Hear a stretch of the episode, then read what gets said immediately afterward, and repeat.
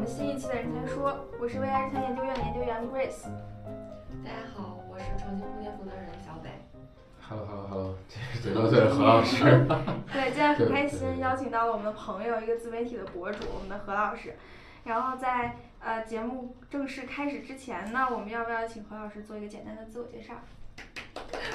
耶！欢迎 对我我我现在就是就是平常拍个视频啊，然后自己也开个小店。但是原来其实我是怎么说呢？我一直上班上啊，就在互联网公司上班，然后呢，觉得上的特别特别特别特别上不下去了。就是你要上到一定程度之后，觉得撞撞了墙一样的感觉之后，你觉得还是撞了墙。你这个墙你撞不动它就算了，你知道吧？所以我现在就处于一个自我创创业的这么一个阶段，大概就是这么一个现状哈。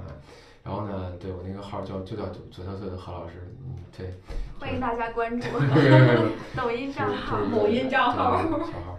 然后现在我自己开了一个店，然后就卖首饰，以后可能就就着这个店吧，或者就着这个整个，或者我再探索一条新的路吧，就是说怎么能在餐饮，因为餐饮是特别特别传统跟老的那么一个行业嘛，大家从事餐饮的人可能会相对从跟其从其他行业来讲，他们的变化会慢，然后呢，他们都会更，就怎么说呢，更落后一点。这个词儿不好啊，我不是不是 no offense，但是就是说他们转型会特别慢。那所以，在这个这个年头儿你要不变，你就只能是，你就尤其疫情这几年过来之后，大家都明白过来了。所以我我在想，也摸索出一条新的路吧，就是用我这么多年。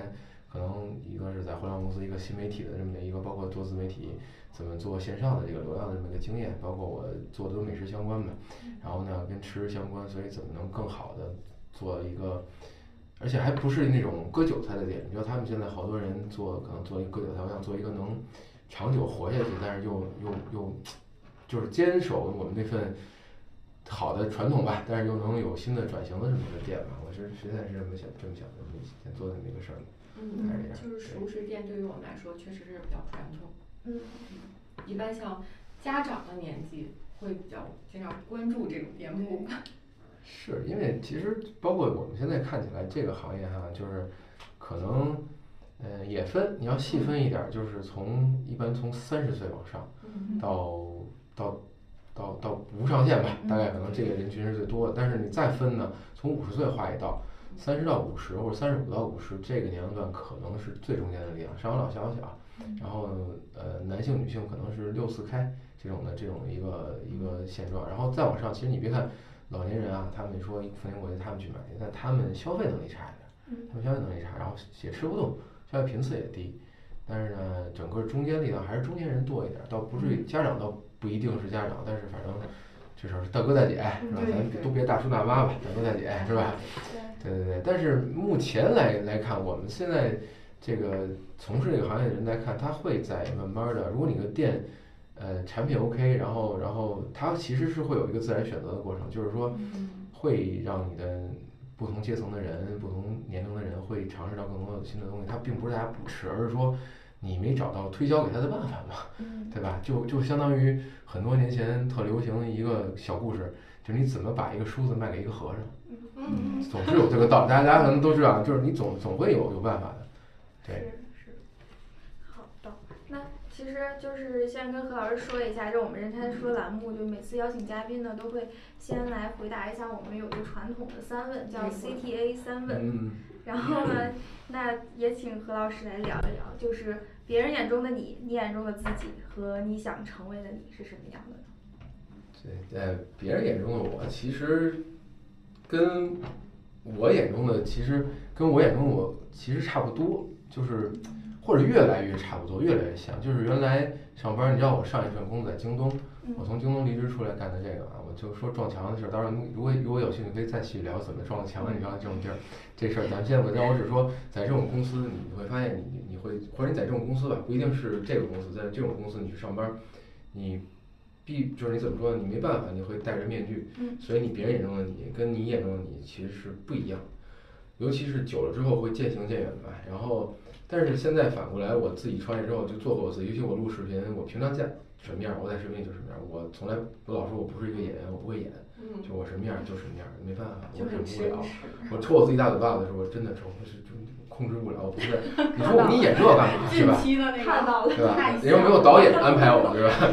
对对对。那那你说别人眼中的我就是这么一个，就是就是你说嘴特碎，我为什么叫嘴特碎的何老师？名儿是我自己起的。你看跟谁跟我在一块儿都觉得我这个说话说的，他有些人有些人可能就是那种比较内向或者是比较不爱交流的人，会跟我在一块儿时间长了真的会脑浆子疼，你知道吧？会会这样，对，这就是最大的一个特点吧。然后然后我也不太。就是我倒是没有什么什么社恐这种事儿，就是就是比较放得开吧。就是别人眼中的我是这样的，我也眼中的我可能也是这样。或者说其他的方方面，就是你要是说工作上边啊，或者是怎么样，就都差不多吧。我也就因为主要我从来不掩饰什么东西，就是就是就是，所以才成了现在这样。就是因为你或者不愿意掩饰，或者甚至都懒得掩饰的时候，你就会现在就这样，就一样。然后我想成为的我自己，可能我逐渐会想成为，就现在已经越来越接近，可能我想成为的我自己的样儿吧。你说，其实我很往这个道路上走了。对，其实我很小的时候就自己也也想自己开个饭馆儿。那时候甭管学什么，上学的时候想自己开饭馆儿。那会儿我我学我学的是环境环境工程，你能想象吗？我第一次刚知道的时候也，嗯，博主。我想一想，对，就是就是我我先对学的是学理学工科，然后呢学的是环境工程，然后呢后来上研究生，我我去英国留学，然后学的还是环境科学，就学了好几年的环境，然后回来呢就干了媒体，对，回来就没做过环境，然后然后就干媒体，然后然后但是但是其实其实都是我想要干的事儿，就怎么说呢？这些年过来啊，就是好像就是越发的接近。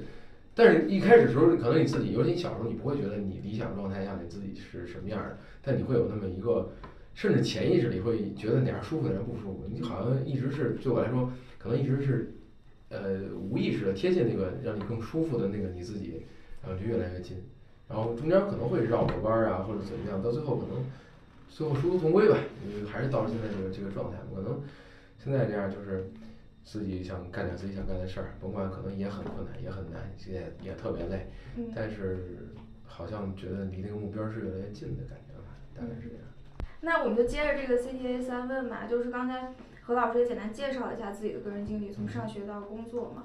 然后我，你刚刚有说撞墙这个事儿，你可以就我们可以现在细聊一下说。我也很想知道，是撞了南墙怎么就回头呢？这其实 老一辈儿不是撞了南墙不回头吗？那那墙让你撞塌了，你才不回头，这墙都没塌，你不回头，你走不动了呀，对吧？是是这意思吧？对吧？你你你你说老说老老话说你是金子总会发光，那这这金子。这金子你要埋在地底下不挖出来，你上面还盖层土，你再包一层，再包一层铁，再盖一层土，它发不了光，对吧？而且再说了，金子发什么光？它得反光啊，很识相嘛。对吧？所以所以你也分我，所以我的意思就是说，那你得人在哪个适合的土壤里边儿，对吧？对吧？能能生长，对吧？哪些东西它能在什么环境下，它更更适合你嘛？它就是这样。因为你看，其实说回来，你最早我 我刚回国的时候，我我我也是想，我也曾经想说啊，这个咱们对改环境吧，然后说咱们，那你说能干嘛呢？那就要么就是你看几条嘛，要么就考公务员儿，嗯，要么你就去个什么企业，对吧？要么你就去 NGO，这更更贴谱一点儿了。公务员儿呢，咱们觉得应该让他挖挖，继续聊聊怎么想进入 NGO 组织。对对，后边儿咱们再说，反正就是 就甭管是公务员儿还是怎么着，反正都不太合适吧，就是绕了一大圈儿。然后呢，那时候觉得突然发现呢，那个中央人民广播电台，为什么干媒体啊？其实是这样，就是我发现中央人民广播电台嗯招人，嗯，我说我试试吧，因为我平常我小时候特别喜欢听广播，我都觉得可能在我这个岁数往后的人都不都不怎么听广播，这东西都可能快在他们感觉可能快死了，但是我真的有这个情节，就到现在我都。其实你你想想，大家不是没有需求啊？那为什么喜马拉雅啊、荔枝啊这种，当然这个品牌你反正就是那些 A P P 哈，那种那种播广播的 A P P 特别火，大家都能看得出来，音频节目还能这么丰富，包括外国也一样，大家还是有需求，只是可能不习惯那种传统形式的内容而已。他不是没有听的需求，而是没有没有听内容。但是我就很喜欢广播嘛，然后就去了，去完人家就要了。要了我就觉得还蛮开心吧，就在广播电台干。结果几个月之后，我就发现真不太对路了。就是你知道他是这样，就是你会发现呢，可能也可能那个赶上我们那个部门的领导吧，他比较喜欢这种开会啊或者怎么样，就是你经常会发现，你比如说你没事儿，你这也不忙，然后你闲的一天到六点多你下班走了吧，坐上地铁坐第二站地，特别明显给你打电话，赶紧回来回来。我说干嘛去？开会开会。我说回来吧，咱咱那会儿小，咱咱也不少不更事，你知道吧？那种感觉，咱还还还还怕事儿是吧？咱还老实，你说这玩意儿，你说那回去吧，回去坐一屋。就刚步入社会。对，刚步入社会，你就坐一屋，然后呢，你就你就开什么会？你以为有什么急事儿？什么赶咱咱咱那咱好好干呗。什么急事儿？传递一下精神啊！我们刚才从哪儿哪儿回来，我给你传递一下。传完了之后说半个小时，你发表一下。那个谁，这屋里头最小岁数最小的，你来说一下。哎，这女女性女性朋友得代代表来讲。哎呦我的妈呀！你知道你知道你六点走，你六点走，完了你六点半回去，六点四十开会，就这一会能开到八点多，然后什么都没有，让你回家。就这种事儿不是偶尔，你知道吧？经常会就是一礼拜好几回，就有时候你故意还得等一会儿，是不是真没事儿了？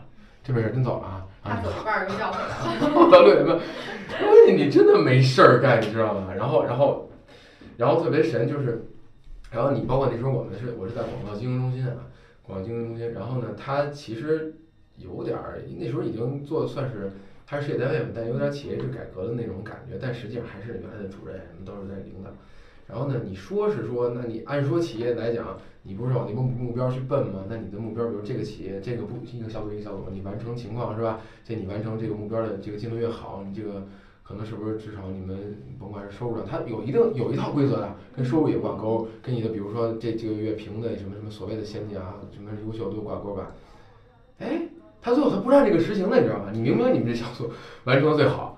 然后，对你，你明明你明明 KPI 都定好了，我今天完成的最好，然后弄得最好，最后你发现你的奖金也是最少的，然后你们小组这个这个评评优秀还没你们的，你说这都哪儿跟哪儿啊？你知道吧？都这是那个南墙的事儿，其中之一。这是这是这是，所以所以你看啊，所以这这是我我给你们举一个例子，就是从我为什么进入媒体这儿，然后但是呢，我会比较，但是有些人很适应这种节奏，这种生活，人家有人的选择，但是我只是说我一点儿都接受不了这种这种风格和跟这种这种环境吧。所以这不是我就我就出来，所以我刚才也也回到我最早说的，你可能奔着我的那个目标去了之后，会有一些一些弯路吧，但你最后还是会朝前走嘛，就是这样。所以出来之后，这不是去了吃吃喝玩乐，在北京我就去写公众号了。那个确实是那几年很开心，我在干了好几年，就是那时候在短视频之前，大家可能最流行的自媒体就是公众号，从微博转过来的，而且变现最好，微博变现都没有公众号变那会儿变现好。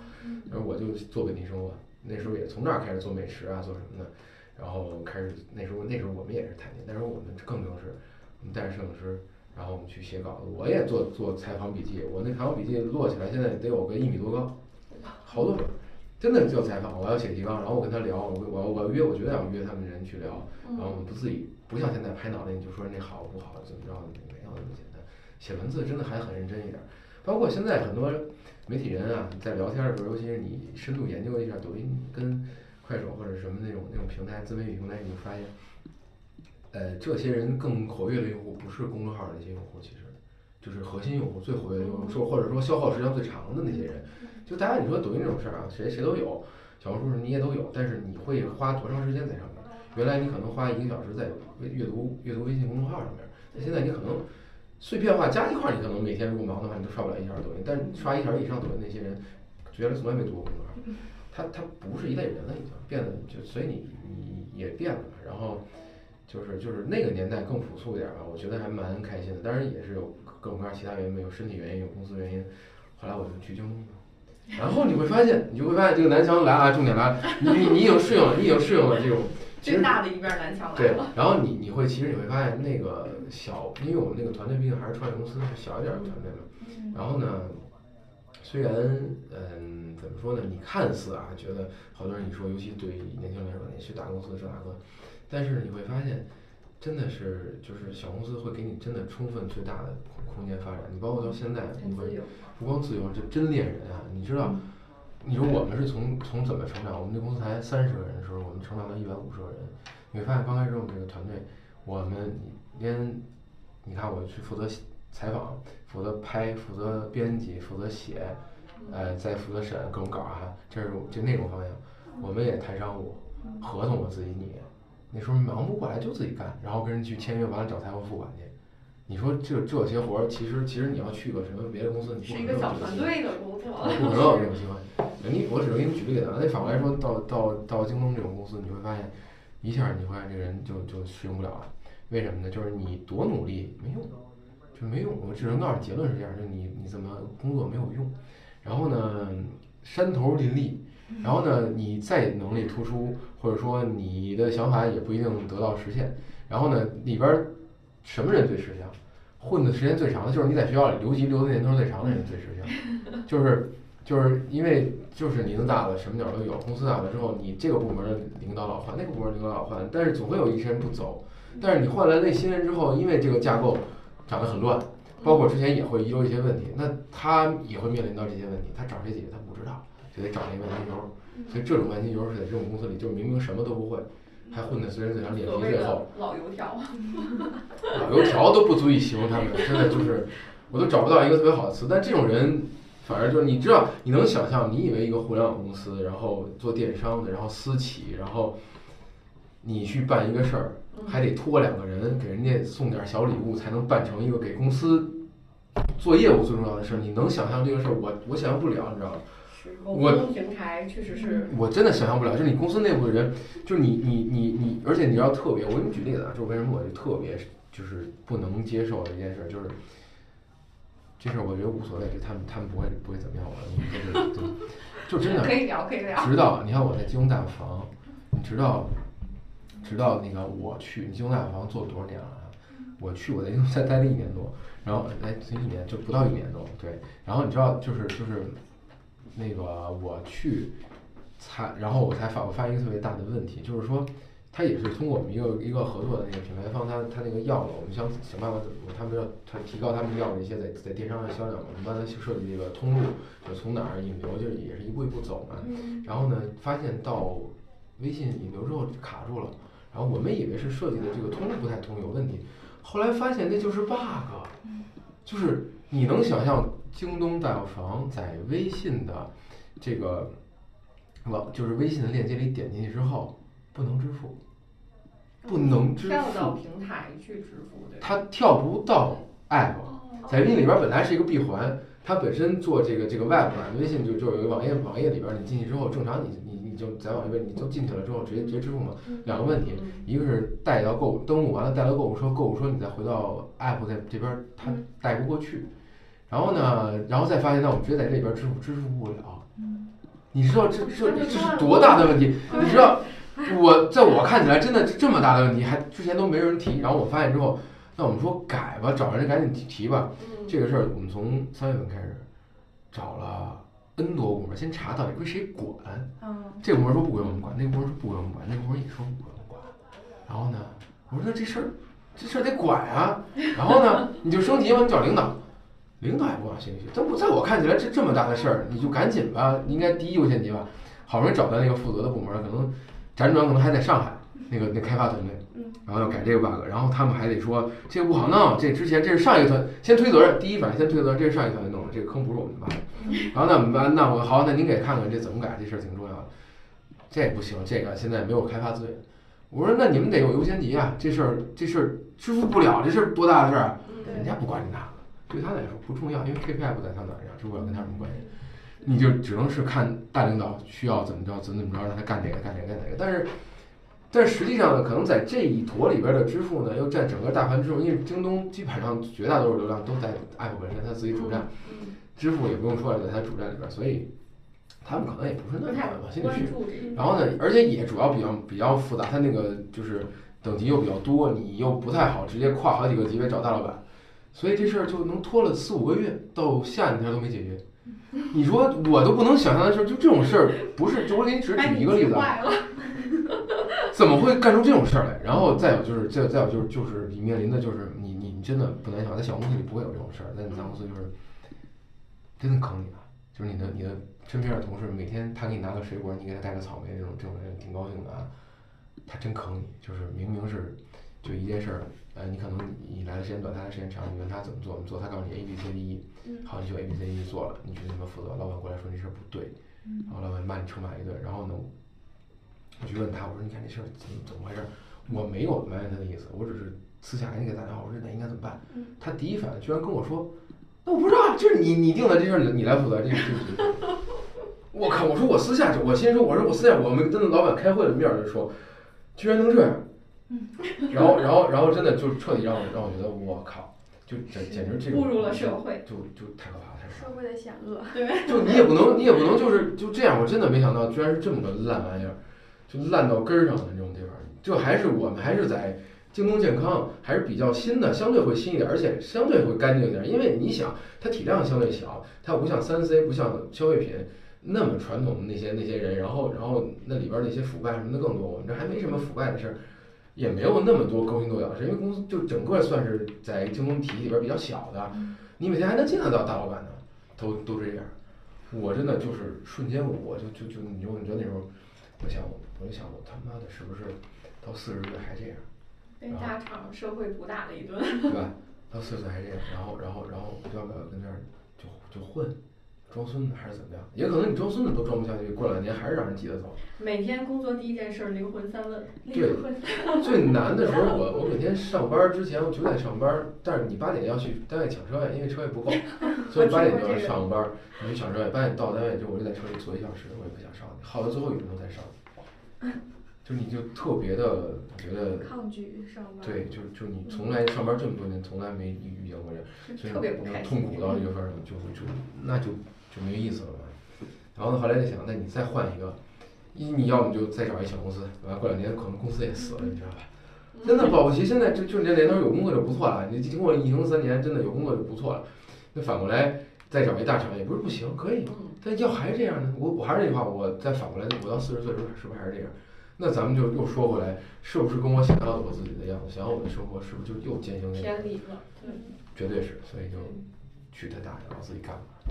就就所以有了现在的我嘛，我就自己说，那本来我还是想开店，这不是正好那时候，像我二一年离职，二一年年快下半年的时候，那夏天还是秋天我忘了，然后离职之后我就说那想开店，我就赶上疫情嘛，那就先拍个视频吧，这也算是老本行，就是本来不想拍视频了，因为做了那么多年的自媒体公众号，我其实真的瞧不上他们现在这些拍短视频的，对。一个都瞧不上，你放在面对面，我也敢跟咱这么说。他一年挣一百万，他也我也瞧不上他，就相当于真的就是，我觉得就好像当年我们写公众号那些记者瞧不上我们一样，他是骨子里边的一个一个一个事儿。包括你现在做网络节目，人家那些做电视台做了做了甭多了，不是那种混打的，你说好好做的，做了二十年的电视节目，多认真的在在准备，那些人吃过多少苦那些人，能看得上他们吗？一个道理。所以。但也没办法吧，反正你咱先干吧。干完之后，这不是疫情结束，临这疫情结束之前，我店不是也开起来了嘛？大概反正就这样。所以那个墙，我大概是这么回事儿吧。就你你希望，说白了就是谁都想站着把钱挣了，但你愿不愿意真的鼓起勇气站着把钱挣了？不是谁都有这个，就是你前面是墙，但你还上面可能还一特别低的天花板呢，就一层一层玻璃，玻璃碴子扎你脸的时候，你有没有这个勇气？对吧？顶着一脸玻璃碴子还往前走，是没有墙了。南墙变成玻璃了。哎呀，你一层一层玻璃，你得撞它呀。这玻璃你好撞啊，墙你撞不动。那它它的规则，那公司就在那儿，那规则就在那儿。你你可能叫刚才那个主持人也说了，那你这个社会可能它就是这样，只是原来你在一个相对那什么不那么不那么社会的没环境而已，对吧？那你就不去撞那个墙，你就你就撞玻璃呗，一样的，一样疼，一样负重前行。但是你没办法呀。你总要做出选择嘛。很多人，很多人就跟那儿说，哎，我想离职，我想，然后，然后，但是他又，他又，他舍不得他现在那个工作，是吧？天天，我有很多朋友就是，体制内的也有，然后银行的，然后，然后在航空公司，然后航司也有，然后，然后包括这种看起来很稳定的各种各样事业单位，喊了十年了，从毕业到现在十年了，喊离职，到现在也没离了，喊的最最凶，现在现在成老炮了，也不用离了，熬出来了，对吧？所以就就每个人有每个人的生活吧，你把这阶段过了也就过了。所以也就是说，你眼中想成为的你，也不一定能够实现，对吧？这谁知道啊？你说我还想我还想中彩票呢，我还想中那 中那一百注，这是吧？那个头头等奖，那那谁知道明天会怎么着呢？是不是？是。但其实现在。就像你现在基本上冲着你的梦想、理想吧，就是往前在走，就冲着你的理想在走。但很多人他不敢去，就是从事自己真正喜欢的那个职业，就因为很多人都觉得说，呃，我在做一份工作的时候，其实我有更喜欢的一份职一个职业方向，但是就怕自己真的往那边迈，往那边走的时候，越走越发现也没那么喜欢。就是如你现在在这个过程中，你会觉得，你还会坚定说那个是你的理想吗？你的你的梦想还依旧是那个梦想吗？是啊，会是啊。所以我觉得像你说你说的那个问题，就是说他走着走了发现自己没那么喜欢，那可能两种情况吧。一种他就是他就是没想明白，他就是拍脑袋就定的。那这个是实际上可能，要是要是随着你年龄增长、阅历增多了之后，这种事儿也能也能想明白啊。还有一种就是就是他其实不是不不那么喜欢，他就是吃不了苦了，他就是就是他就是觉得累了，觉得玻璃碴子疼了而已，他并不是不喜欢。其实他还是你可能再换一个舒适环境混着，他过两年他又想想到那个生活，他心里头还是有这个憧憬的。就是所谓老说那会儿头几年说什么谁都向往诗和远方，这个所谓诗和远方不是说你你混着在那待着，而是说那你的理想那个乌托邦呢，你要不要往前走呢？你可能走不到，但是过程也很享受呀。对吧？嗯，就是我眼中的何老师，其实就是有吃苦的本质，就是他可以长时间的为他想要的目标，他有这种聚焦的能力。嗯，而且还很果断，我觉得。对对对，尤其自制力、自控力啊。对，尤其你想二一年下半年真的是疫情很严重的时候，很嗯，果断的离职，可能也是受不了了，是不是？受不了，受不了？受不了了，真的。太痛苦了。就就就对我都怕得抑郁症，你知道吗？对，我觉得你这个应该很难得抑郁症。但但格使然。有可能在那个那个环境下，真的会会，因为我这个性格是属于就相当于还是环境嘛。你你说嗯你说仙人掌好不好养？嗯好养吧，扔那儿不管它，你给它扔广州去，没准就死。是是。那其实我们就是我们团队是叫未来人才研究院嘛，其实主要是围绕各类人才为话题，然后希望呢就是每次通过跟不同嘉宾的这种谈话，给观听众带来一些启发和帮助。就是先，那我们就现在从那个行业的角度来聊一聊，就是做你做自媒体啊这种线上营销。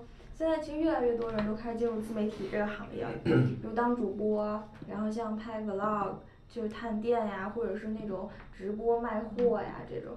然后就是何老师像算是进入这个行业已经有一段时间了吧？你有什么就是感受吗？就是特别大的感受，还有这市场大环境，你觉得从你进入这个行业，就可能不是你做自媒体，就是你真正踏入自媒体这个行业的时候，到现在有什么变化？其实是这样，就是说你整体来看啊，嗯就是你任何行业都是都是这样，就是你如果这个行业或者你所在的，咱往大了说是行业，往小了说是平台，如果它在成长增长特别快的时候，你在其中，你就会跟着快，你就是傻子，跟着只要混下来，他也能拿到红利，拿到福利。也就是，所以这就是说，甭管是谁，你可能最早拍短视频那些人，他高高低低的他都发财了，就是这个道理啊。但是呢，你随着这个行业进入平台期，因为我们最早做公众号的时候，我们也很有收获，我们增长特别快。但是你会发现，因为我我后来不干了，因为你看我到一八年下半年，我发现公众号涨不动了，涨不动了之后，因为他聚焦，我刚才也提到了，他聚焦那些人，他没办法。其实你看中国说中国，咱们都不说那什么，你就说中国得有，我之前看过一个数据，好像中国到现在受到过本科呃专科、本科及以上教育的人不足百分之十，好像整个大的人口里边儿，所以你会发现还真正踏踏实实还阅读个几千字或者两千字的一个文字的人就是少数，所以他就转不动了。所以短视正好也赶上短视频异军突起之后，把所有用户都收割掉。那你看老做短视频的人，你跟着他就开始起了。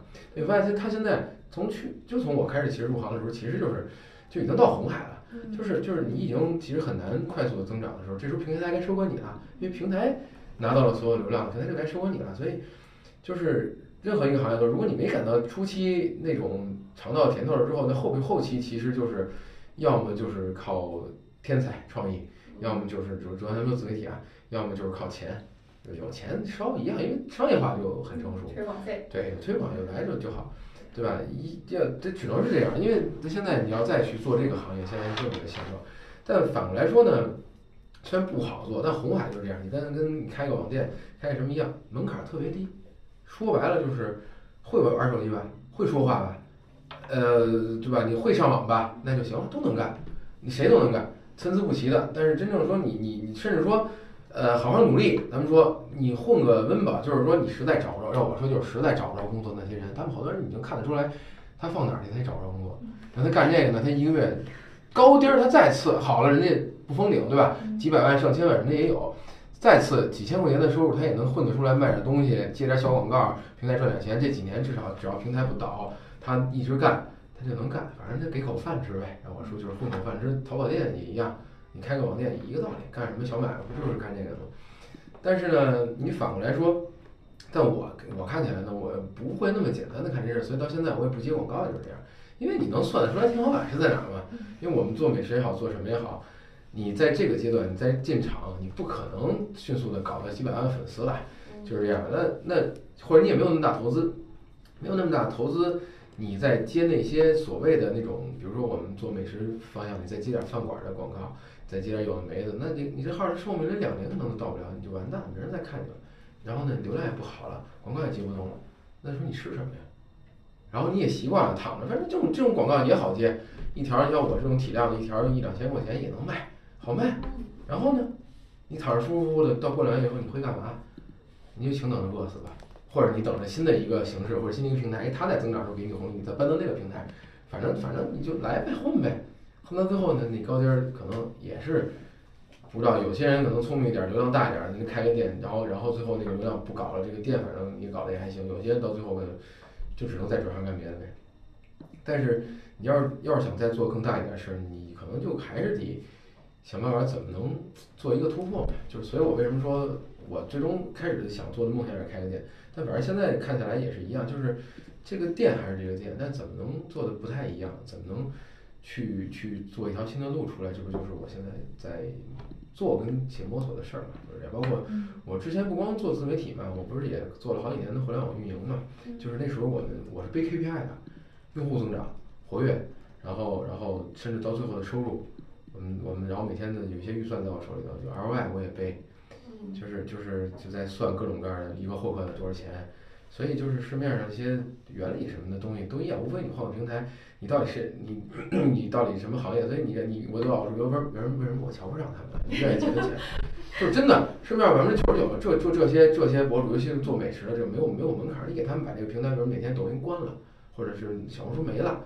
他们就得饿死，不知道该干嘛，他就得饿死。我还能踏踏实实找个地儿上班去，或者我自己创个业弄个公司，我就给人家做这种这种这种，我我能自用自也行，或者我去帮人做这种职位，我做个运营运营经理也可以，能干。那现在其实做抖音来说，对你来说就是你的老本行，你最拿手的一项技能算是。对，就之前一直在做这个。技能之一吧，因为我不是最早写公众号嘛，所以我们那时候我都说现在太容易了，然后那会儿我们拍。两三个小时，然后你再选片子剪，又好好长时间，就去不是不是剪，就是选片子去修图，然后再排版，然后再再再去审稿，那就其实很麻烦的。你去做一个那个东西，当然你要现在写可能也无所谓，分分钟瞎写就得了呗。但是但是那个时候还是好像大家更认真一点，更更有点那种有点那种情怀在里边儿。现在谁弄啊？一分半两分钟短视频。哎，拍脑袋录个录个五分钟，然后然后如果真的想好好弄是吧？我可能录好长时间，好好剪。但如果如果真的是不想好好弄，我录个四五分钟，剪个一分半，可能吃吃完饭我的视频也剪完了。然后我见到过，他真的在车里一会儿就能剪剪完一个视频，很快。就你想糊弄的时候，五分钟我也能给你一个视频，一分半的就能搞定。你要想好好干的时候，可能一下午我也搞不出来一个。这事儿真的就是。就就就好像有有些行业它就是这样，你比如说摄影师啊，或者说那种那种剪辑师啊，你说就尤其这种这种这种，我就说就举举例子这种行业，可能摄影师你说拍照片，四百拍一天能拍，一百块钱拍一天的摄影师都有，四万四百万都有，你说差别在哪儿？能一样吗？投入度，它肯定不一样。无论投入度、技术水平，包括你想干嘛，它不一样。或者同样的摄影师，他他可能给那个某某大导演去拍剧照的摄影师。那你过来，你跟他说，我这就只有这一千块钱，你给我拍一天能不能拍？能拍。你那你说那边那边拍一活动给他五万，你说这俩出的片能一样吗？他肯定不一样。但是一个人儿，他们跟我讲过，他们跟我讲过。你要说没活干，这两天没活干的时候，一千块钱也接，接了还是糊弄糊弄就行，完了一个小时给他片儿就交了，他也觉特好。有产出就哎，完了他就跟这儿吵睡觉，一个道理，一个道理。正好刚才提到了那个 ROI 转化，然后正好我们也有一部分的听众对自媒体不是太了解，也想知道这个平台变现上面，嗯方便给我们介绍一下吗？它是这样，就是说，首先你你往大了说，它这东西都我们都可以叫它不光是自媒体啊，甭管你传统媒体也一样，就是咱们都说只要是有流量，因为原来你可能你报纸的那个年代叫发行量是吧？电视台我叫收视率，现在呢这个平台我可能叫播放量或者点赞率 whatever，或者说人家叫抖音可能看得更细，还有各种各样的数据。那其实核心就是你这个流量在你手里边儿，你怎么变现的事儿。嗯。那流量要变现，那其实这事儿，我觉得可能一百年以后它都变不了，不会变。就是说，平台给你一部分，就是你看现在短视频平台，呃，都会有一部分流量的奖励，他会把那个优秀的这个 UP 主博主留在这儿，给一部分奖励，但很少。头部的可能会多一点，还会给你单谈。多数人可能有一个特别小的比，你像我这个量，就我现在几万个粉丝这个量，然后每个月可能就一千多块钱，平台给的。就是就是你播放干干苦力嘛，这一千一千多块钱还是八百以上扣百分之二十的税，是吧？这是劳务费嘛，往里把税都报。然后呢，这是这是平台给的，这个其实就相当于电视台，原来电视台电视台本身有拨款的，就这个道理。但是然后实际上呢，你在做电视就做媒体的时候，你还有最大的过程哪儿？广告，流量变现最大是广告。广告呢，你看你体量吧。如果体量够大，你就可以随心所欲的接一些品牌广告、植入广告，各种各样的，包括一些活动、软广、里广都能接，对吧？体量不够大，那就是就是，其实包括现在，原来哪怕三三年前、四年前哈，疫情前的时候，还有那种人傻钱多的企业，以以以日化、车企，然后还有一些可能那种那种大的奢侈品品牌为代表吧，就是。反正流量真的假的我也不管，我要的曝光够了就行了，我的 KPI 就完成，他那个投放部门、市场部门他们的那个 KPI 就达到了。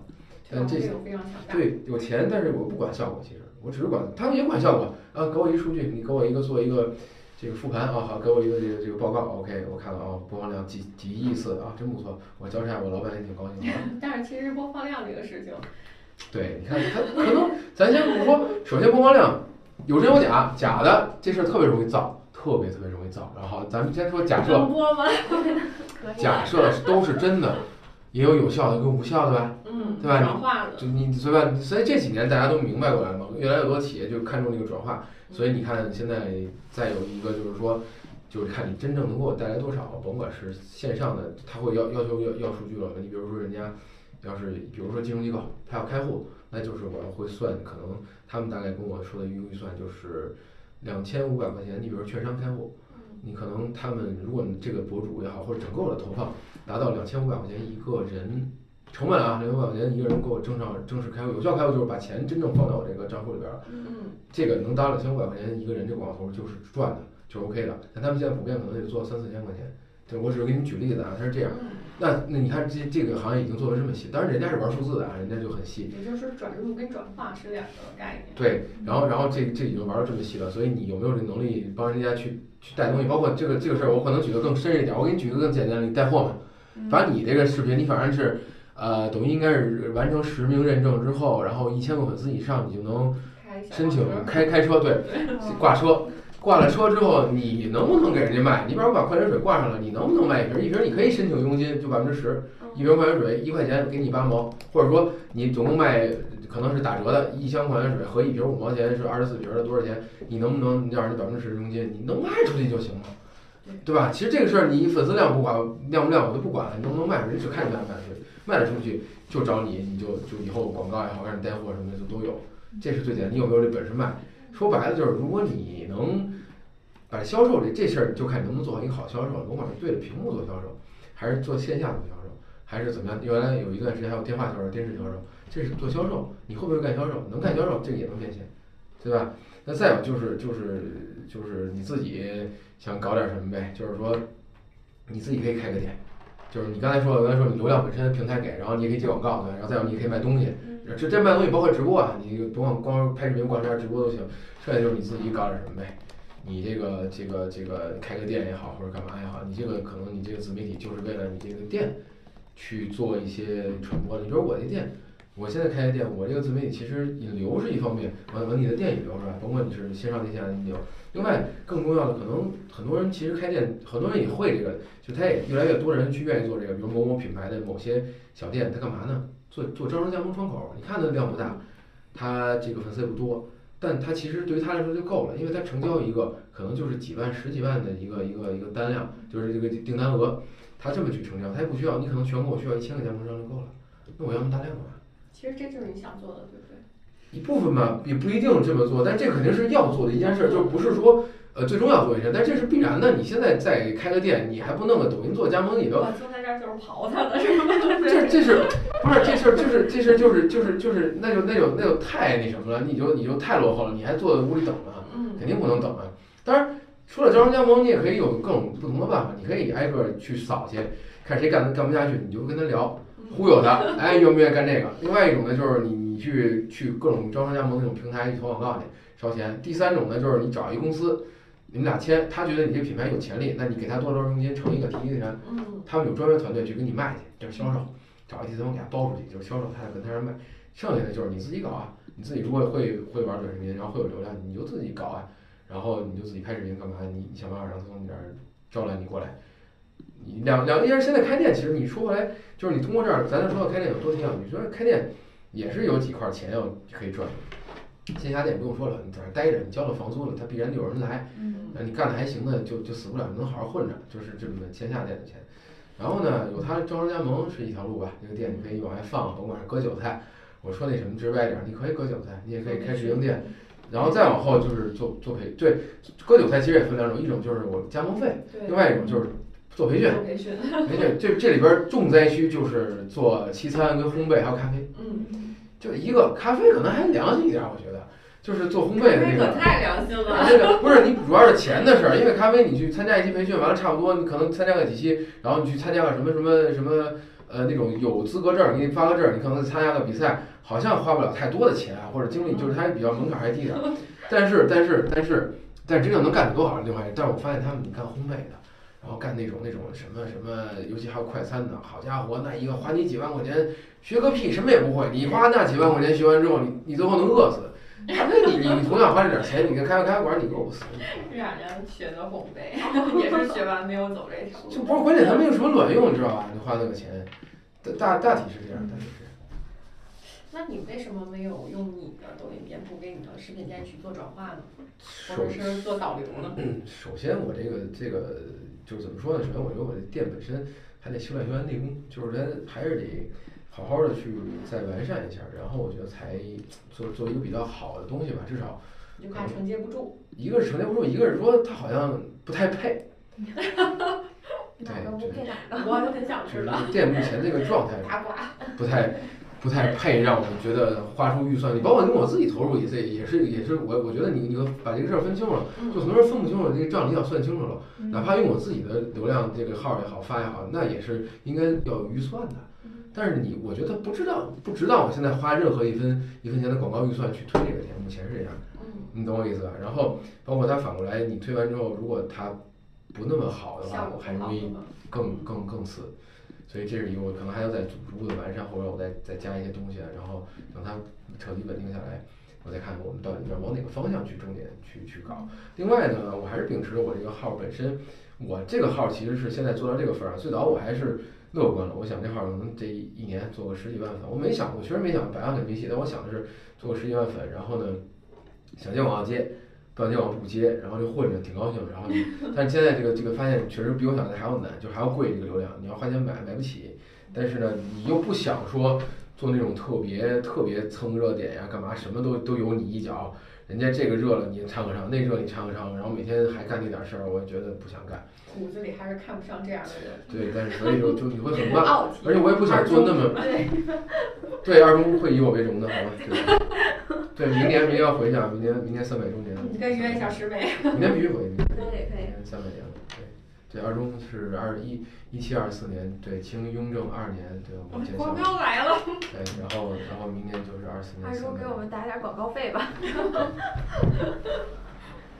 然后然后对，对所以我就说你的你这个号现在做成这样，然后我觉得也也其实有一点点尴尬，就是也不是特别好，其实这样说，目标完成度也就百分之五十，如果说是这个情况，你有没有考虑是因为正红海的时候你进去已经晚了，呃，是本身是，所以我的预期才才有十万粉嘛，没预期很高，但是但是比我想象还还折了一半，对对对，完成度，但是我本来想完成度百分之七十，我就已经很满意了。因为这事儿，咱们定目标的时候，你会就这事儿，你你们上班，大家可能都会有这样，你定目标，然后你会有一个目标的那个目标是一个相对会合理的，当然你超出目标是更更那个惊喜的 surprise 的感觉。但你这个目标就 OK 了，但是呢，这个目标，比如说我脑子里闲的，我能接受的，其实我觉得也 OK，是其实都是合理范围的。但这个百分之五十确实是是很低，就是如果我是老板，完成这种这样，可能这个项目就砍掉了。对，但是但是不是我自己的嘛，对，就自己亲生孩子呀，对，没办法，就现在就这样。能吃苦，一直在坚持。对，没办法，就没办法，对对对对对。原来我还日更嘛，后来不是这个店开起来之后，实在是搞不动，搞不动，搞不定，真的搞不动。以前淘宝箱里边有好多呢。对对对，放没放没，搞不定，真的搞不定。对。那我我其实有关注你的抖音啊，看了一些，就一些除了探店的，还有一些就疫情期间 你是自己在家里做饭吃的那种。你觉得就是这种算是不同类型的吗？就是。是，其实刚才说到理想，就是说我这个号，我是特别想做成一个。这既然而且就既然我发现这个十万搞不定了，我就随心所欲了，就是就是这个号可能就是我想要什么样就是什么样，就是我，然后它能就是全方位的就展示我，就是我干嘛就行。而且我实际上就是说那什么一点啊，这个是特别特别理想，可能这辈子也实现不了。就是说，甭管我在这号里干嘛，大家都挺愿意看，可能就类似于那种网红，也有这种网红啊。原来头几年火，你就不知道这人干嘛，他们发什么都特火，对吧？我我觉得可能是是希望他会是那样的，所以我就我就做各种各样的尝试嘛，纯聊的。然后呢，就纯喝的，咖啡也有，酒也有，然后做饭的也有，然后然后可能骂街的也有，然后然后探店的也有，然后甚至未来我也不知道，我可能还做过有有一个人两个人都有，然后可能我可能最终可能会做成一个谈话类节目，所以他们老说啊你一个美食博主，我说对不起我不是，我可能对不起我不，然后就就好多人跟我说你赶紧吃啊都不吃都凉了，diss 博主，对，然后对不起我我不吃，我我主要是聊，你要是看我为了看吃赶紧取关，就这样，我是为了聊。我是为了对跟大家聊天儿，就就是这是我可能。就是其实其实我当时看到你那个英文的那一期的时候，我就觉得说，因为现在好多博主不是都打那种叫什么多才多艺嘛，就是走那种那种人设。就你有没有想过，就是你走那种双语人设，就是就是怎么说呢？我看录几期那个英文的那种探店。就纯英文的，然后发到国际平台，然后没准哪天你就成为了国际网红。也也也也想 过，也想过，不过不过确实，你包括现在，你就用用 YouTube 也好，用什么哪怕 Instagram 也不是那么好发。然后然后包括其实反过来，可能你这你你个你个黄皮肤的中国人，你可能发到最后。看你还是中国人，然后，然后，所以其实其实到到我试过几期在 YouTube 上没什么人看，然后就就没再更，没再更，对，所以就就就后来可能也是也是懒？也是懒，也是懒，真的真的，其实我也觉得自己挺懒的，就是好多事儿你想干也没干，包括我小红书，我一直想做一个不一样的。你说你要你说英文啊好或者干嘛也好，我其实是纯想做小红书上做，小红书还做过几期。就是就是给大家聊一聊，包括互联网营销的一些事儿啊，有些知识性，有一些套路，包括他怎么让你扫码进，你你你们扫码，你以为怎么样？我告诉你，他他你在他眼里值多少钱？就类似这种，真的就是就类似于你一个用户，你觉得还挺高兴，你薅他羊毛，但实际上他觉得他薅了你了。我我就是这么看的，好多事儿就是我我我我现在都是有这职业病，你让我扫一码也好，让我下一东西也好，或者让我办个卡，我就在算我到底值多少钱。我觉得我以前值的时候。我我真的是这么算，我拿我自己，既然咱干嘛？你给我给我个杯子，对你不值钱你。该给我对，或者说我今天到底我觉得我今天应该值多少钱，或者说你你对我的态度特别好，让我觉得我自己值多少钱的时候，我才会，我是这我真的是这个思维方式。因为在我看起来，你们干那些事儿，我我就是干这些事儿的。在我看起来，这一个一个一个用户都是我花了多少钱，多少钱？我说呢，之前扫码给个星巴克的杯子，你不扫，我自己扫了，你就站在旁边跟我说，你就值个杯子，是不是？对，谢谢。其实，其实我觉得就是，嗯，感觉听下来，就是你你的梦想就还是就做餐饮嘛，开店嘛，对吧？还是，然后就是有什么契机嘛，就是让你决定是在去年年底的时候把这个店开起来的，就是是怎么样一个？其实也不算什么契机吧，你想我其实一直在找合适的地儿啊，因为在之前是疫情，你你就不太敢，但是你说已经也在找找合适的地儿了，已经。正好有一个朋友，他那个饭馆有个档口要出，就出了，巧了吗？就给就给对呀，就给就给那什么，然后正好也是后来也正好赶上那几天疫情也就开放了，就正好就在一块儿。天时地利人和。就就我都没想到说突然间就就不查核酸了，不什么都不用了。我签那店的时候还没还查着呢。对，那就是对你而言，就是现在其实你经历企业，然后到现在的自己创业，就是你觉得作为员工，就是打工打工者和创业，你觉得最大的区别是什么呢？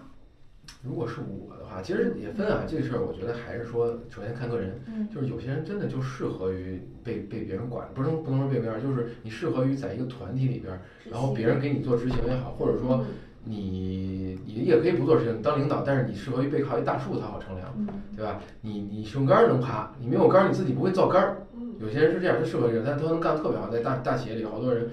啊，当一个什么总，然后怎么怎么样，真的是特牛，真的他干的业绩特别好，但他一出来，他的创业就很失败，这种例子特别特别多，就是就是就会，但是有些人可能就是你在一个企业，哪怕大企业也好，小企业也好，你怎么都觉得就就都不舒服，哎，反正自己哪怕做一小买卖就风生水起，这个事儿首先看个人吧，另外呢就是就是就是还是同样的，你哪怕说在企业也好，就是如果说比如我当初没去京东。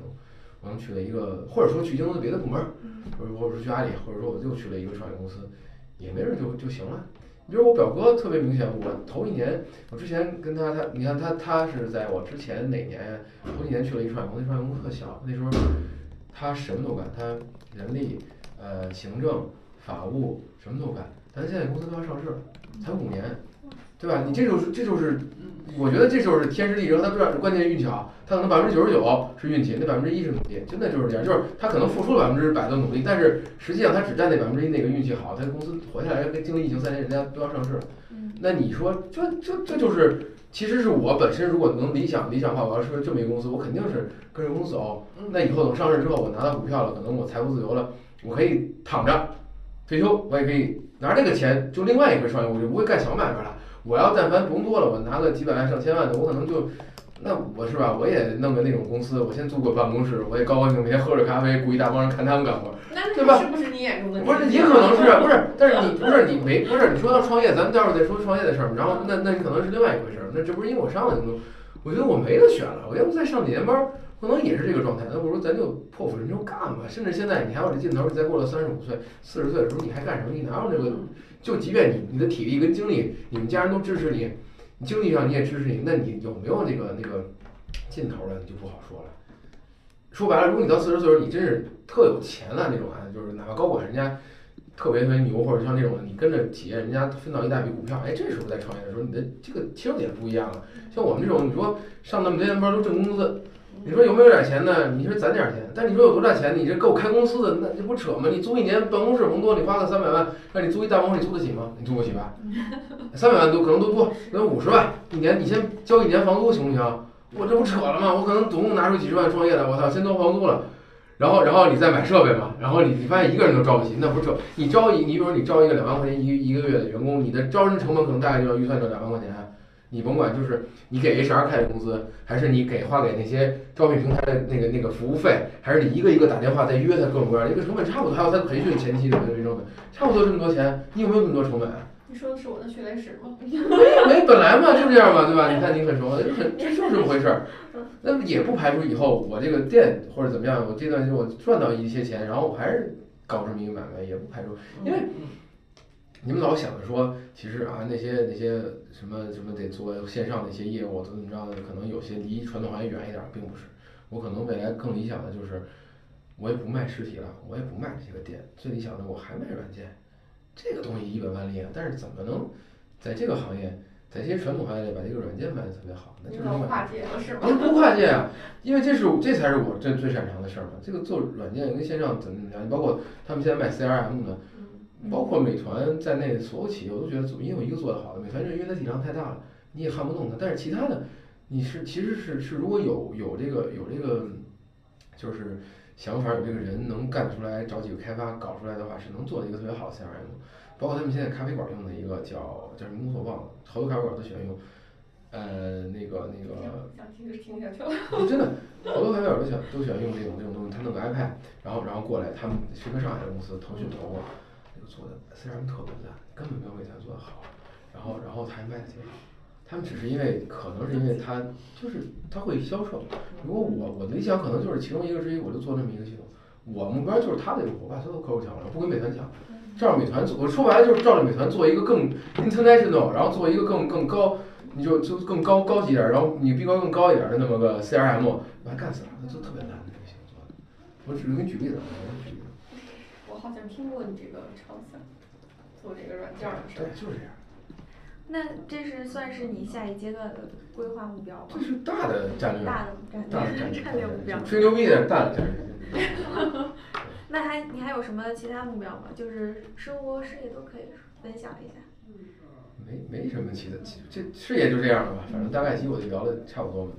生活上就就就赶紧退休啊，真的还是想赶紧退休。所以跟你说如果你要能抱着大树，你是吧，拿到股股股票了，拿到好多好多钱了，你就可以选择退休了，对吧？没没，这不是没没，这不是没那什么，或者说吧，再撞一对南墙。就就再再再干呗，干到什么能退休就退呗，能只要能只要有，我觉得我自己有这个资格能退休的时候，我绝对不犹豫，绝对不贪恋任何的什么事业，去他大爷的退休。去他叉叉。对，对，那咱们之前就是有沟通过，然后你提到了说不确定性反而才是生活的意义。嗯，那你对这种生活的不确定性是是怎么个理解呢？就是你的定义是啥？或者说这么说吧，就是说你生活本来就是不确定的呀，真的你你就你你说的那什么点儿，你不知道哪天明天天上掉下来一什么东西，可能是一坨鸟屎，可能是一个小孩儿扔东西，也可能是个什么是吧？那个哪天那个那个路就就完了，可能是坏事，好事可能你明天彩票就中奖了，中五块也行，你今天去买个刮刮乐，刮刮刮刮，你可能就中三百，这就很正常。你今天吃饭吃饭，原来那会儿我觉得最好玩的是，呃，有一次好多年前吃披萨饼，就是他玩那个摇骰子。嗯摇出四个字儿，什么好像叫吉祥如意干嘛？然后这个这个四个字儿？就是给一个一百加一百多块钱的披萨，嗯你就觉得这种事儿你你都不能想，本来就弄着玩意儿，你觉得他蒙人呢，拿过来你就中了一披萨奖，这事儿也有，就所以我就说那这种不确定性，你这不是生活就是这样，你要连这点惊喜都没有了，这不是这不就扯淡了吗？或者说你再说的那什么一点儿，咱们说的冠冕堂皇一点儿，或者说的这更更给它抽象一点儿，他们好多人都说。说你比如咱们就就拿投资来讲，投资自己也行啊。咱们说咱们咱们说好多人对做投资来讲，那些人都会选说，如果你体量特别大的情况下，就是所谓体量资金量特别大的情况下，那些人包括特别有钱那些人，他们最喜欢投的是确定性，他们最害怕的是不确定性，就是或者说就反过来你说到人来讲，如果你你觉得你生活已经什么都拥有的时候，那你最怕的是不确定性，你怕出一点意外，你什么都不想失去，那你可能你手里有几个亿。你亏百分之一，你个这个这个一一百万就没了，呃一对吧？可能几百万就没了，那就很多。但是你手里头可能没钱，你还什么怕什么不确定性，对吧？就是这样。你为什么散户总是喜欢搏，总是喜欢高风险？他最后可能被割没了。但是你看到的更多的是，因为它本身就是这样嘛。金字任何情况，多数情况吧都是金字塔嘛，塔尖儿总是少数人嘛，那赚钱就是少数人嘛。那你博博赢就赢了呗，输了输了嘛。中彩票就那点儿人。你你说那些体量特别大，他已经赚到，甭管通过什么行业，他哪怕就是买彩票中的钱，他也怕失去了，那他可能他就买一个稳稳当当的东西，他就不愿意去这些不确定性。嗯，我们都很担心不确定性。对对那那从你的角度，你觉得就是你应对这些不确定性，你有什么独特的方式吗？方法、最重要是心态啊，心态？这事儿是最重要的。这这个你甭管遇见什么事儿，你这人人活着，你说多少年？咱们说我的目标啊，对，我最对生活上最宏大的目标，我要活到一百岁，多一岁都不多一天都不需要，但我少一天我也觉得亏。整整齐齐就一百。一百岁过一个百岁大寿，然后含笑而终，你知道这种多理想，高高兴兴的喝一碗酒，然后就哎过去了，特别高兴，抽对，就特别理想啊。但是但是就是说说你这个这个这个事儿，你心态得好，你不好你怎么办？你要是其实个人嘛，你甭管遇见什么事儿，好事儿坏事儿的，你都得，你还不能用那种有那种的心脏不行受不了。好，你这中一个五百万，好过过去了，你说这叫什么事儿？今天我跟 Grace 还聊过，做博主的，就是做博主这个角色来说啊，心态真的一定是特别好，对，接纳度一定要很高。是啊，就是问过 Grace 为什么不愿意去做一个博主嘛，他就觉得他可能当时接受不了、承受不住别人的评价。你这点做的习就非常惯就好了，谁？谁而且而且还有。对，习惯就好，习惯因为因为很很大程度上，就是一个是心态啊，再有就是你到底你到底图什么？就是如果如果你有很多负担，你比如你本身就是一个所谓的公众人物，嗯你本身你是一个什么什么这个名人，或者说你本身指着这个号哈要变现干嘛的，那你就要注意，那什么事儿你得忍着，然后网友太然后太过分了，你就不能太过分了，你要注意形象啊。看自己的哎，你。你而且你还不能违规啊！那我就不接广告，我我现在已经，比如说我连小目标我自己都没完成，连十万都完不成，那我就就是在这这个层面上，不是说内容我摆烂了，但在这个层面上我就摆烂了呗。你还少管我，对啊，你管我去你对吧？你这管 你收住了。对啊，你去你的吧！你这我还怼你说我是说你呢，嗯对不对？你拉黑我拉黑你呢，你举报我举报你呢，对不对？你急急了我起诉你呢。我现在你看我怕什么？我又没有单位让你上我单位闹去，对吧？我怕什么？我上你单位闹你就受不了了，就那些躲在视频后面，对不对啊？对对你怕什么？你不怕什么呢？就就光脚的不怕穿鞋的。而且你 diss 别人的时候，感觉流量非常好。对对，可能大家就是因为大大家都不会这样很愿意这么听这么这么说实话嘛。对，就是很真实。一般看到你 diss 别人别的店的那种，尤尤其是那种网红店啊，就是有的网红店我也去吃过，就是确实差强人意跟他的宣传，不太理解为什么那么多人排队。但是就很少有博主真的会就是很真实的表达自己，所以你那种 diss 那些网红店的视频我都会点赞，疯狂摁亲。这个这个就嗨，这个大众的这种就是这样的，人云亦云嘛，就是。现在就是很多年轻的朋友们正在面临着这种这种生活的不确定性，然后就是何老师作为一个叫什么职场在职场中的前辈吧，对年轻的朋友们有什么建议吗？啊，说啊建议对，说突然突然给我给我那什么，这个感觉这个问题特别大，你知道吗？就是说白了，我可能觉得我我还不是特别配给人提提建议，你知道，我这个也没有混得特别好，但是但是就是怎么说呢？我觉得说说你的想法嘛。对，对，首先可能还是心态上，我刚才也聊到，我觉得最重要的其实其他的都不重要啊，就是也不是不重要，其他我觉得都应该放在后边儿，你的心态要一定要好，就是说你甭管遇见什么事儿。就是就是这个事儿对你好，对你不好，或者你觉得吃亏了，你就不吃亏了。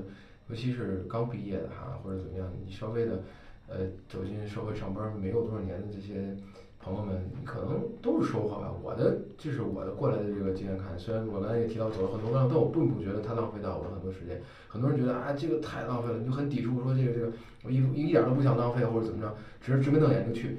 但是没有那么多直眉瞪眼的去，除除除非那那直眉瞪眼的目标，它它就是可能那你们家开的直眉瞪眼能去，对吧？它不是啊，那只要是这样的话，其实都会遇见各种各样的各样各种各样的事儿。你走到哪儿，它没有困难的，对吧？它都要都要面对嘛，就是就是你哪怕觉得不顺了，你现在很多时候老说，你看现在已经好多，关键问题在于其实现在已经好多了。你说我离职在之前就我所经历的这些年是正好。你甭管说从中国经济也好发展到一定程度，互联网公司开始各种各样增增增成长的时候，他怎么成长的？他真的是九九六干出来的，他真的是没日没夜加班。我刚才因为我还没说完呢，我九点上班到那之后，我每天晚上十一点下班，然后中间当然很大一定程度，一个是累，一个是事儿多啊。另外很大一定程度，每天有三个小时浪费的，就是开各种各样会，跟各种各样人扯皮。那那那但但是但是更多的很多公司是真的是会一直在忙。那这个是我这么些年经历过来在互联网公司的一个现状呀。然后从这些互联网公司，包括你看华为也好，阿里，包括然后包括我们京东都这样。那你在后来一些小公司就模仿啊，那头些年那些教育公司什么的更疯了，九九六就是在这种背景下诞生出来的。然后，但是你看现在这个环境已经很好了，就社会已经达成共识了，就谁再提九九六，恨不得就是你的是你是罪人，你是千古的那个老板，就是就就是就是对吧？你给他钉到耻辱柱上，现在已经有这么一个舆论基础了，原来是没有的呀。原来你要反，说明你这个小孩儿你不努力啊，对吧？原来你怎么你怎么那么不上进呢？啊，你这么年轻，你你你就懈怠了，你就想歇着了。那那原来在我上班这几年，就是那是正确的价值观。你现在想想那多可怕！可是现在已经没有了，所以我觉得这个大的障碍已经社会上再进步、再消除，我觉得其实蛮蛮好的。现在其实就是你只要你自己调整好你的心态，你甭管在哪儿上班。挣多少钱？谁都想一个月挣一千万，完家躺着不不不那什么？那那不能啊，对吧？你甭管你现在从事的是基层工作，还是说怎么样，只要我觉得好好干，就都行呗。这是我最重要的，这是这这这是我觉得最最基础的事儿。后边后边其实也不用听他们说啊，我一毕业我没去大厂，我就啊如何如何如何啊，我必须得去什么什么什么什么，你怎么怎么着？那都是公众号也好，就是我们做自媒体，我们知道那都是我们那些干媒体的人给你编出来的，千万别听他们的。不真的，就就是那些标题党，就就怎么说呢？就是没有一个正确的价值观。其实他们，他们他们是什么能赚钱，什么能赚流量，他们怎么用？你反过来你还不如这这是实话，你反过来不如看《星人》。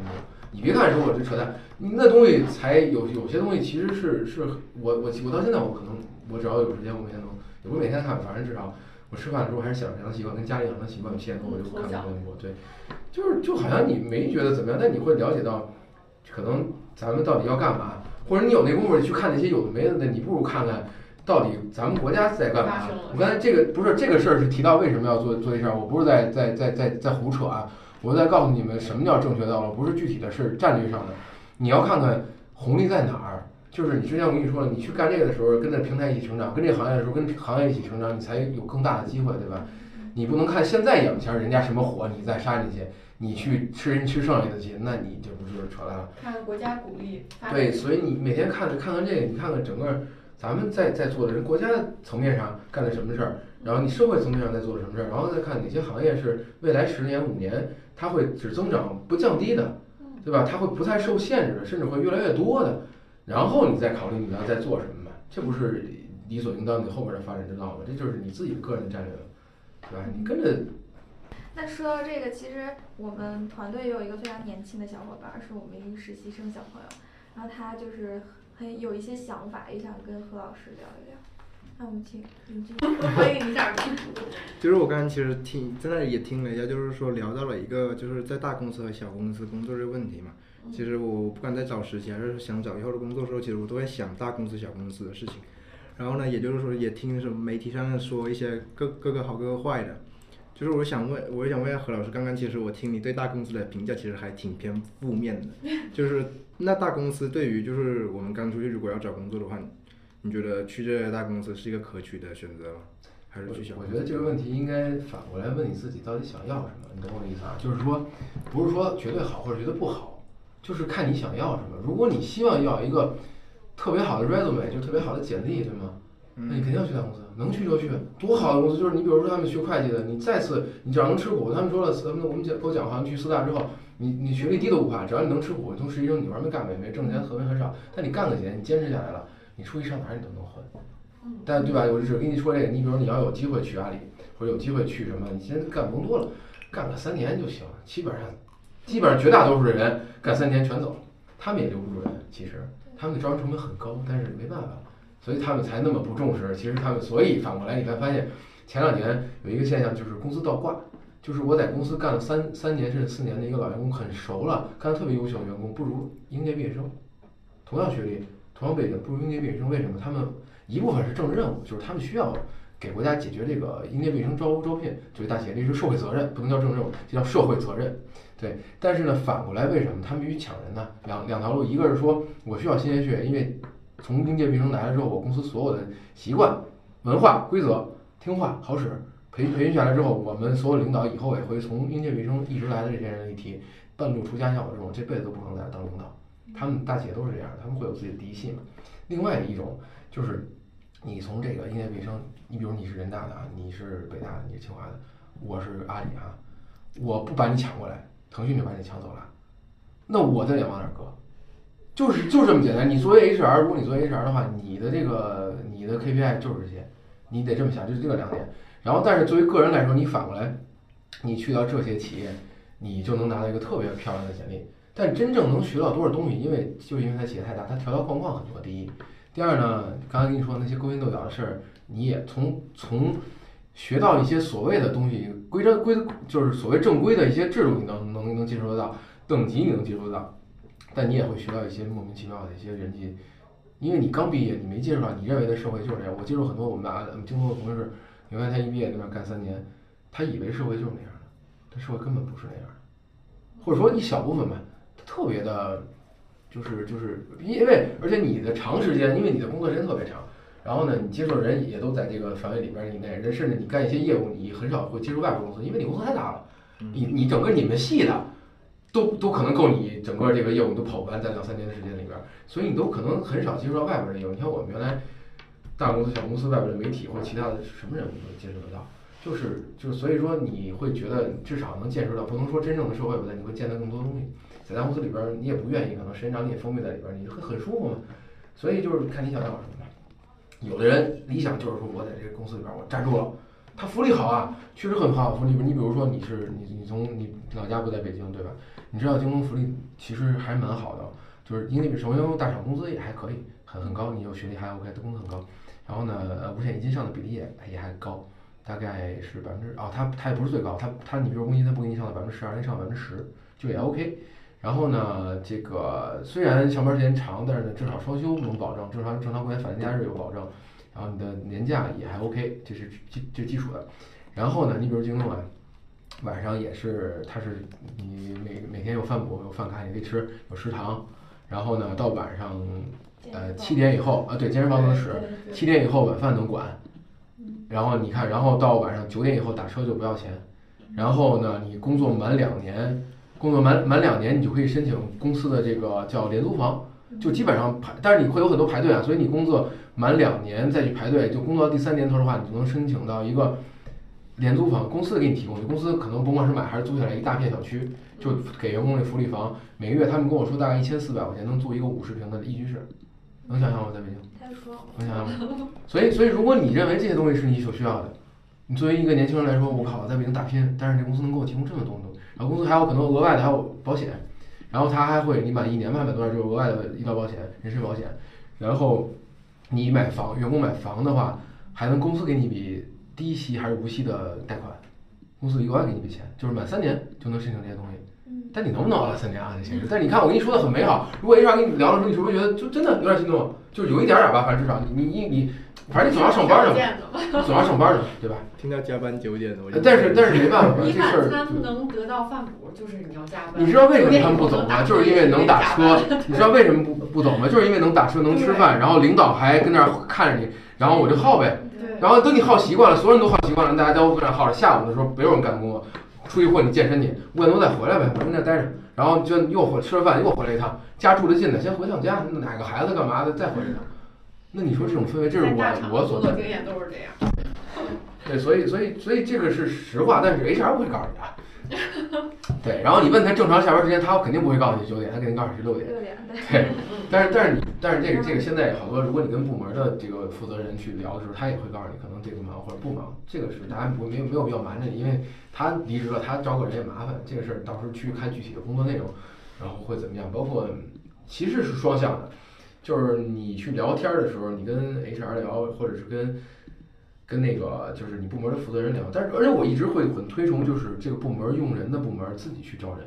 就是我甚至觉得 HR 一点都不要再参与参与，HR 只负责挑简历，把电话给到我，最后呃连工资 HR 都不要谈，真的。当然，但是大厂肯定是 HR 去帮你谈，但是但是我是希望，因为 HR 不够专业，就是就是不是在就在那那他那条活滚追，但是我要招一个是为了给我干活的人，所以最好连简历筛的差不多都给我来自己筛，你知道吗？我是希望这种，如果如果你老板是这样的话，至少在业务层面跟负责层面他没问题。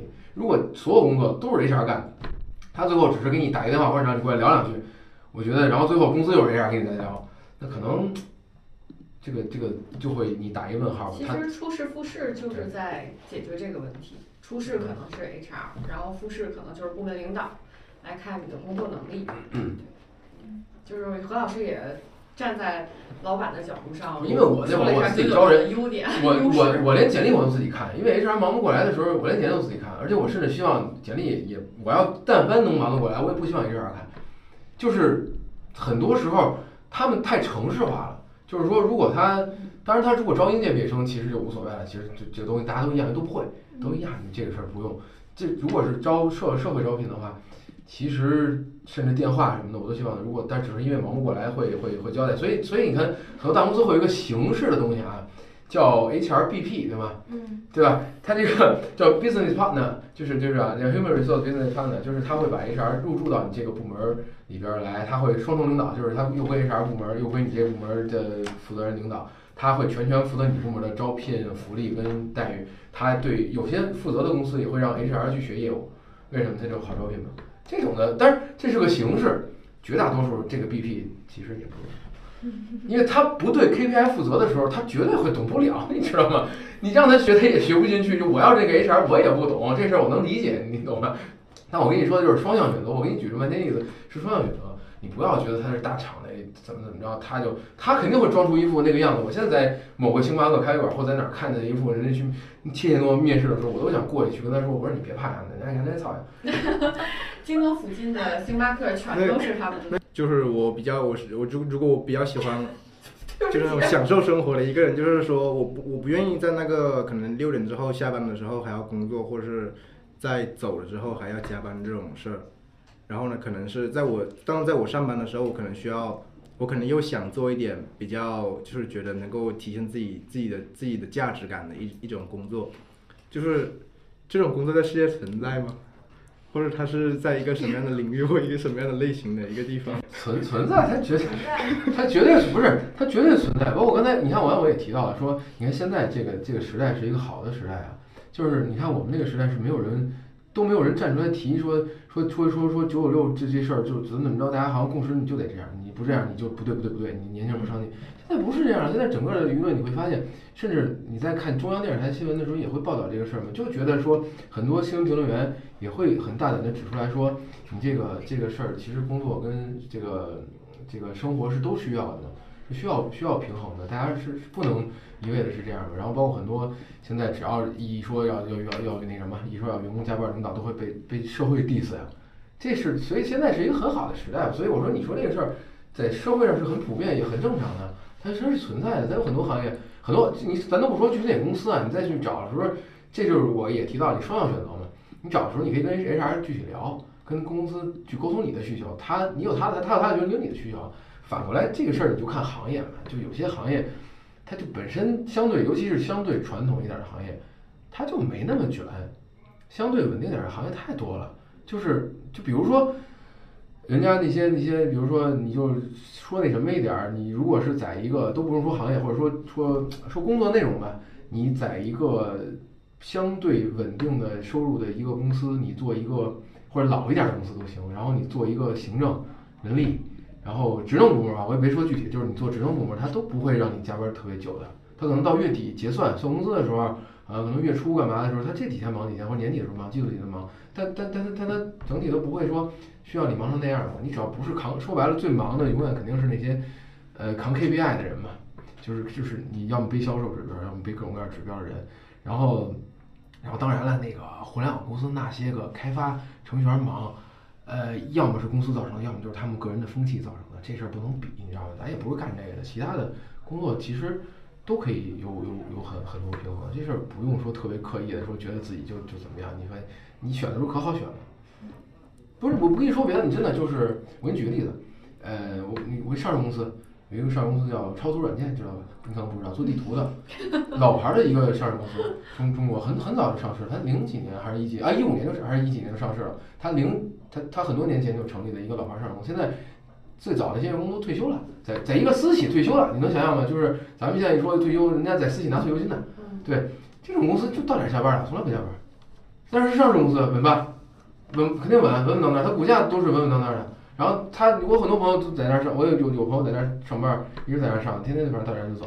但但是人家企业效益很好啊，他是呃做中国地图数据的嘛，然后他是做地图做什么的？这个行业就就我跟你说相对传统一点儿，也不是特别传统，他也算个嗯那种科技公司，对，但是但是人家很舒服啊。我只是随便给你举个小例子嘛，就这种公司很多，就看你需求是什么，但确实收入也没那么高，对，是这样。呃，谢谢何老师，听懂了。给你解惑了是吗？对。那你是学什么专业的？你就学？我学网络游戏媒体的。网络游戏媒体。那你注定可能还是得去创业公司。嗯。嗯。你看他这样侃侃而谈，不也是因为九九六的人吗？嗯。这些都接触过了，然后经验也都达到。对，咱们大公司、小公司，咱们都至少都待过吧，所以就就自己干也待过，所以就什么都有，就是。哎，对，何老师，刚刚你有说过，你你你有考虑过去 NGO 当？是啊。你毕业回来之后是吧？是啊，就是你知道，哎呀，那时候。突然想到。学这个的时候，也曾经有啊，有这个宏大的理想，说这这学这个，我觉得啊，你看。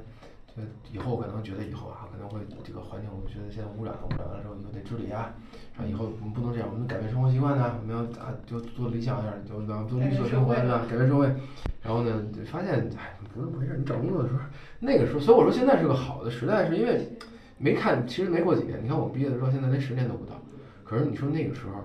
中国，我连找一个像样的环保企业都没有。我说的不夸张，我们在这个行业这么多年，到现在这行业都很乱，那个年代更乱。就是他们是完全是跟随着，当然人家很聪明，人家是跟随着政府的政策走，就是工程在哪儿，呃，这个重重点在哪儿，人家就去哪儿，去哪儿完了之后，人家靠自身的资源跟跟背景吧，接到一些工程，或者是招投标接到一些工程，然后呢就继续做。他可能这个老板有有那么一两个。专利也好，或者做做环保的一些治治理的工程也好，就就得了。你他需他不需要更新，不需要创新，我也不需要说搞研究，不需要，我就就是老老实实的接工程干。然后你要去你就当销售，当销售那种销售还不是说有点什么，哎说推销个东西啊或者干嘛那种销售，这种销售反正就是很稳的 B 端销售。B 端销售你能理解吗？就是而且还是不是那种需要你去拓展的 B 端销售，这种销售就是维护政府关系，喝酒。陪人家唱 K，完了完了，这块儿可以签，可以签。我我我反正那块儿可以签，反正就是就是那种传统的 B 端销售，你需要维护这些客户，所以所以你你你你你觉得你学的东西就是就没有用了，你知道吧？然后你会觉得有蛮蛮有落差的，你觉得那那那其实我不用学我也能干啊。人家到最后如果你跟他掰扯，他当当有些人跟我这么说过，确实是我们可能对于学的这个这个学那叫什么学的专业来说也不是那么看重，你就明白那个行业在那个年代是这样。反过来，我那不去找 NGO，我那我觉得我不管了，我要为理想就算了，我不去写，工资低点低点。然后你发现那个时候的 NGO 都不像现在，现在其实你老说中国怎么讲，真的是会向着咱们目标、咱们国家制定目标一样，我们是越来越开放，我们真的是越来越开放。然后我们真的是会会不是会越来越收紧的。我因为你就看得出来，我找工作的时候，NGO 像样都没没多少，要么就是那种。算是哪种？他他，你看你说是 NGO，但实际上就是一个有行政部门的单位。原来某个可能呃某某个这个政府机构或者事业单位下边外边的那么一个所谓的协会组织，他也没什么事儿，或者说他他所谓的事儿是他造出来的事儿。然后然后就是说那个那个，所以那种 NGO 呢，可能更多的就是可能到那儿可能你也没法儿就是实现你自己想干的事儿，你好像也。没有太多活力，因为你看到那个年代，我们这会儿在外国，包括你去见到外国的研究，你会更有活力，都是年轻人，然后大家会很有理想的去干一些有意义的事儿。他可能看研究之后，他还是去，也可能在这干，也可能去别的公司去上班，但这些经历都特别的有意义嘛，因为真的是不图什么。你其实，在那个阶段，你年轻的时候也没那么多压力，所以反过来，真的就是他们，你看我在英国的时候，他们我有同学做那种公益的时候，他。他们也会申请到一笔资金，但这笔资金可能大家不是说给你发工资，是拿的就是你的差旅费，然后你去非洲帮助一些儿童，或者就是就是你这我参加过很多活动，就是那种比如说真的去帮人家去分类垃圾，然后或者是二手的东西去收完了之后去就 charity 就帮帮助一些就是慈善，他们就都做过这种活动，就就分发给这些这个穷人，让他们来领，我们就辅助一些工作，或者我们就做做分类的工作，或者怎么样，做一些有意义的事，这些活儿都干过。然后反正回国好像没没有这样，那时候我回来就就没有干这个，所以就是说现在你看现在这个时代就特别好，就是 NGO 就像现在原来那时候没有什么，现在其实很多，原来那会儿多多了，就是你会你也能找到你，包括你很多外国的 NGO 在中国现在也慢慢的有分支机构嘛，所以你要是现在刚应届的毕业生或者是没毕业或者想做一些事儿，还是能做，还是能做，还是特别有意思，而且现在。出国真的也比头几年，其实是，当然你刨去疫情的影响，就头些年就五七八年前又更容易了，成本又更低了。然后，所以其实你你哪怕直接去申请个国外的都可以，好像没什么大问题。嗯。他只要要你的这边签证就很很容易办。是。好的，那我们非常感谢何老师今天的分享，就是收获很多，然后也祝何老师的。食品店对食品店生意兴隆，谢谢大家，谢 谢大家。然后另外欢迎大家多关注一下何老师的抖音叫紫色色的何老师。好，谢谢，拜拜。